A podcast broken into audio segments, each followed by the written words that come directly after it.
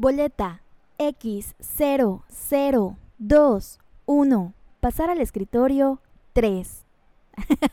¿Verdad? Se la creyeron, ¿verdad? Bienvenidos a Rosalín en podcast. ¿Qué onda? ¿Cómo están? Qué buena onda estar con ustedes hoy a través de esta plataforma, de la plataforma digital que tú hayas elegido para poder escucharme. De verdad, muchas, muchas, muchas gracias por estar allí, escuchándome. Gracias por darme un espacio en tu teléfono. Rosalín en podcast también es Rosalín en tu teléfono, en tu iPad, en tu tablet, en tu compu, en tu carro, en donde tú quieras. Quiero contarles que este podcast lo estoy grabando como muy pocas veces grabo un podcast. ¿Te imaginas cómo? no te imagines tanto, tranquilo, tranquila.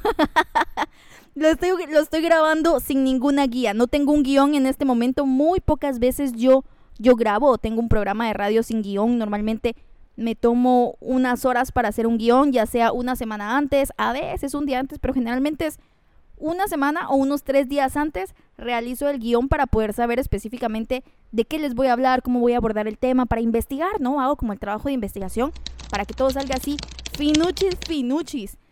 Y es que realmente siento muy en mi corazón que quiero compartir con ustedes esto de lo que muy pocas veces se habla. Ojo que es un tema tabú, pero no un tema tabú porque sea morboso, sino porque creo que uno nos da pena hablarlo, nos chivea, es como, ay no, qué pena, van a decir que estoy bien débil. Y, dos, nos da pena también, pero romper como esa imagen perfecta, la idealización de esto. El tema del que estamos hablando hoy, hasta... Uy, acabo de botar un vaso con agua, amigos. Cuando hagan eso en casa, recuérdense de mí. Hicieron un Rosy. Espero, porque yo ahorita voy a seguir grabando, espero que el señor sol y el calor petenero absorban esta agua porque yo no me voy a levantar a limpiarla, no en este momento, tal vez al rato. Ahorita estamos en Rosalía Podcast. Mm. y les decía que es algo que me nace totalmente del corazón. Me nace del corazón decirle que usted es mi vida, que no sé vivir sin usted, disculpe que se lo diga. Ay no, cantar ni las mañanitas, ¿verdad? Futuro amor de mi vida, solo para que sepas, no canto. Hablo, sí, pero no canto. bueno, con respecto al tema de hoy, peleas entre amigos, te decía que me parece que idealizamos un montón este tema y me refiero específicamente hablando de la amistad.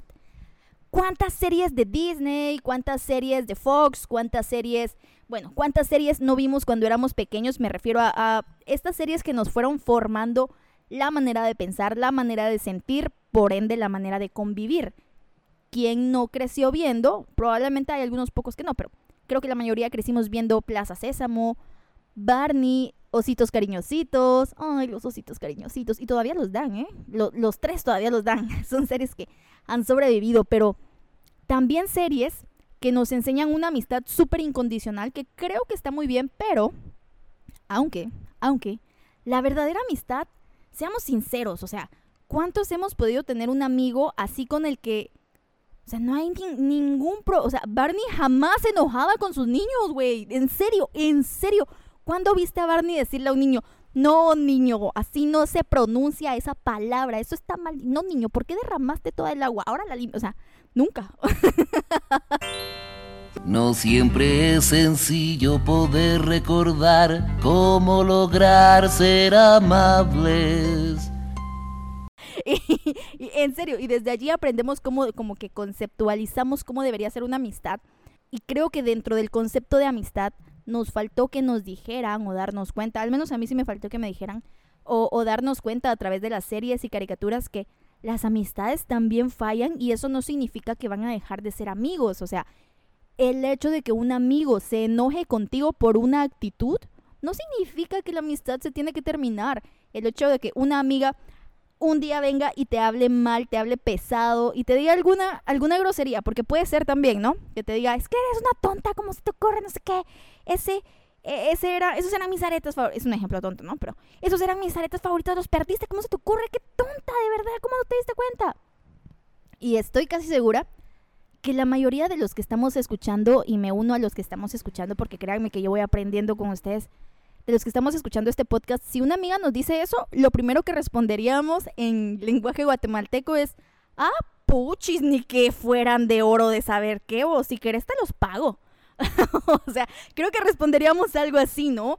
Eh, tendemos a que cuando alguien nos habla muy pesado y nos dice algo que puede llegar a ser hiriente para nosotros, aún sabiendo que la otra persona no quiere herirnos, aún sabiendo que lo hizo, puede que sin querer o simplemente porque no tenía no, no tenía sus cinco sentidos en ese momento como para ser consciente, la mayoría respondemos a la defensiva y entonces viene, ah, puchis, queda al pelo ni que fueras mi mamá para hablarme así. O tal vez no lo, no lo expresamos en voz alta, pero lo decimos en nuestra cabeza. Y entonces, cuando colgamos esa llamada o cuando terminamos de hablar con esa amiga, lo primero que pensamos es que ni piense que yo le voy a hablar otra vez. Está loca si piensa que no sé qué, está loco si piensa esto. Pero bueno, seamos sinceros, ¿acaso esta actitud realmente ayuda en algo? O sea, más allá de que sea, quitemos el rollo de la madurez y la inmadurez que a mí me parece bien, bien bobo hablar de madurez e inmadurez en general. Hablemos de cosas reales. ¿Nos ayuda en algo? Hablemos de cosas que realmente nos van a ser eficientes para nuestra vida. ¿Nos ayuda en algo ser así con, con nuestra amiga, con nuestro amigo, tener ese pensamiento de que ni piense? Nos ayuda en algo poner esa actitud? ¿Qué tal si en lugar de colocar esa actitud a la defensiva y esa actitud en donde yo me pongo por sobre la otra persona, porque claro, la otra persona es casi siempre quien comete el error, porque yo nunca lo hago. Hmm. ¿Qué tal si en lugar de tomar esa actitud decido pensar, mmm, María me recuerda mucho a mí la vez que me enojé con mi mamá y también le hablé de esa forma ah, Carlos me recuerda bastante a esa ocasión en que la verdad yo también le grité a mi hermano y le dije tal, tal, o la verdad pues yo también una vez le hablé bien pesado a un mesero, le hablé bien pesado a una amiga y, y fue bien feo, fue bien mala onda, pero pues esa amiga o mi mamá o mi hermano pues no terminaron la relación conmigo. O tal vez sí, y me hubiese gustado que me dieran una segunda oportunidad porque en ese momento yo estaba fuera de mí mismo. En ese momento yo estaba fuera de mí misma y tenía el enojo hasta el copete o estaba demasiado deprimida o estaba demasiado triste. Simplemente no estaba con mi mejor versión en ese momento. Y creo que eh, aquí viene la parte crucial. Aprender que dentro de la amistad tenemos a nuestro amigo y que de hecho es de nuestros amigos más cercanos. ¿Por qué? Porque es de las mejores personas que hemos conocido. O sea, siendo realistas, la mayoría cuando presentamos, cuando hablamos de un amigo con otra persona es, ala, es que fíjate que Carlitos o fíjate que Alejandra es el hit. Me encanta mi amiga Eli, me encanta mi amiga Ale, porque vieras que ella es esto, esto, esto, y decimos todo lo bueno, pero esa es la mejor versión de nuestro amigo. ¿Y qué onda cuando sale la peor versión de esa persona? ¿Continuamos con ella? ¿Continuamos con él? ¿O decidimos alejarnos y dejarlo como si no hubiésemos pasado tantas cosas juntos, como si nosotros no en algún momento también hubiésemos actuado desde, desde el hígado, desde la molestia, desde el enojo, desde la tristeza. Y te voy a ser sincera y me voy a sincerar en este momento. Si, si te estoy contando esto, si nació este tema, fue porque hace menos de una hora yo me peleé, peleamos con uno de mis amigos más cercanos, nos enojamos, ninguno nos dijimos cosas pesadas ni nada así, pero los dos hicimos cosas que sabemos que al otro no le gustaron y se notó porque a veces no necesitas decir una grosería para hacer sentir mal a alguien, a veces con nuestras actitudes podemos hacer sentir mal a la otra persona y fue muy gracioso porque él me estaba ayudando a través de un programa en la compu a hacer unas cosas, él me ayudaba desde su compu, súper buena onda. Y la onda es que me agarró justo cuando yo tenía mucha hambre y no había comido desde la mañana y era como la una y media de la tarde. Entonces yo ya se imaginan, ¿no? yo ya estaba enojada. Yo ya solo estaba buscando quién me las pagaba, no quién me las debía.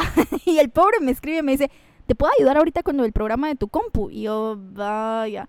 Y entonces me, me, habló y empezamos a verlo en la compu y luego le quise contar una historia, me interrumpió, me molesta que me interrumpan cuando cuento historias importantes para mí. Él no se dio cuenta que me interrumpió, él solo lo hizo de manera genuina, ¿no? Ah, cambiándome el tema. Y luego le intenté volver a contar la historia y me volvió a interrumpir. Ajá, pueden creerlo. Me volvió a interrumpir, pero otra vez, o sea, él lo hizo de una manera muy inocente, no se dio cuenta que lo estaba haciendo porque él también estaba bien concentrado arreglándolo de el programa de mi compu. Y entonces fue muy gracioso porque ahorita lo espero hace un rato, no. En ese momento yo me quedé como la gran pucha, no me deja hablar este men, o sea, no me deja contarle mi historia, qué mala onda, qué mal educado. Y entonces, entonces, eh, luego cuando él me dijo, bueno, ya está, que no sé qué, ahora solo hay que esperar que reinicie tu compo. Ok, esperemos que reinicie, le dije yo. Mientras voy a hacer unos chilaquiles, que no sé qué. Pero para ese entonces yo estaba molesta. Y luego él me empezó a contar algo. Y cuando él me empezó a contar ese algo, sin querer, vine y pum, lo corté, diciéndole, ah, mira, ¿sabes qué? Ya terminó de reiniciar todo y ya está súper bien el programa, gracias. Y él me dijo, a la gran, puede ser. Cuando me dijo eso, reaccioné y fue como, eh, hice lo mismo que él, exactamente lo mismo. O sea, los dos, sin querer queriendo, nos ofendimos el uno al otro. Y cuando él me dijo, a la gran, no puede ser. Acto seguido me dijo, bueno, entonces ahí está, oíste, qué buena onda que sí se pudo. Y yo, va, gracias. Va, órale, me dijo. Y yo ya ni le contesté, colgué la llamada. ¿Pueden creer? Bueno, pero ¿a qué voy con esto? Aprender, entender, aceptar que somos humanos, que en algún momento vamos a fallarle, incluso a nuestros amigos. No necesariamente en algo gigantesco, y sí, a veces en algo gigantesco. Pero podemos, creo que podemos entender y aceptar que somos humanos, que tenemos sentimientos, que tenemos fallas, que no vamos a ser perfectos, pero también aceptar que podemos pedir perdón, que podemos pedir disculpas, aun si la culpa no es nuestra, aun si no fuimos nosotros los que iniciamos ese altercado. Este hace un ratito yo le escribí a él y le dije, hola, mira, cuando tengas tiempo avísame, quiero hablar. Entonces yo, la verdad, les quiero decir que hoy voy a poner en práctica esto que les estoy diciendo. A ver cómo me va. Hoy voy a poner en práctica esto que les estoy diciendo y le voy a llamar y, le voy a decir, pero, pero mira, yo creo que es de llamarle, de hablar con esa persona en lugar de terminar la amistad, porque en este momento pudimos haber dicho lío, ¿sabes qué? Nunca más ser amigo, nunca más te ayudo en nada, pero no. Y yo creo que está bien comunicar lo que sentimos y lo que nos disgusta de otra persona. Claro, respetando por supuesto el hecho de que la otra persona diga, "Mm, pero es que yo así soy, esa parte no la voy a cambiar. Así me gusta ser a mí. Por ejemplo, a mí me encanta cantar un montón de veces al día y puede que a algunos les moleste y no necesariamente la voy a cambiar, ¿ok? Entonces puede que tu amigo te diga, "Mm, está difícil que cambie eso, pero puedo bajarle un poco cuando estoy contigo. Entonces, importante comunicar lo que nos disgusta de la otra persona.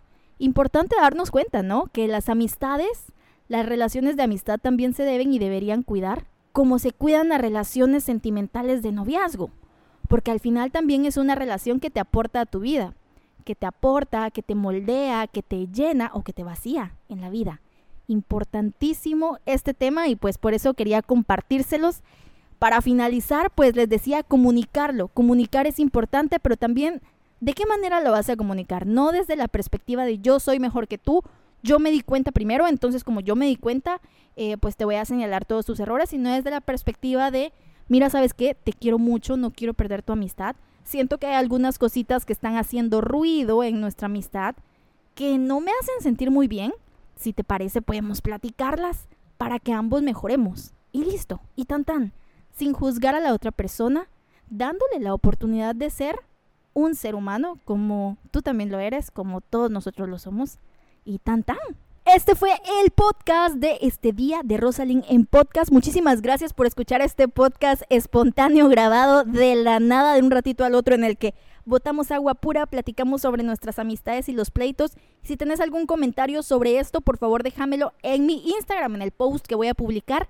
Déjalo por allí, ¿te parece? Me encuentras en Instagram como Rosalinda Cepeda. Así me encuentras en Instagram como Rosalinda Cepeda y me puedes escuchar a través de ExaFM Guatemala 1017 de lunes a viernes de 10 de la mañana a 1 de la tarde. Yo soy Rosalind. Bendiciones. Hasta la próxima.